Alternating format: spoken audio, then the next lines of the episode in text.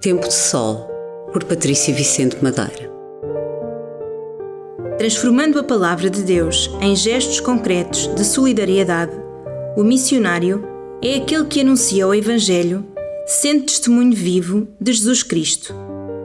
O missionário, espelhando no seu rosto as angústias e esperanças dos mais pobres, está disposto a sair de si mesmo para se entregar ao outro, levando a palavra de Deus até aos confins do mundo.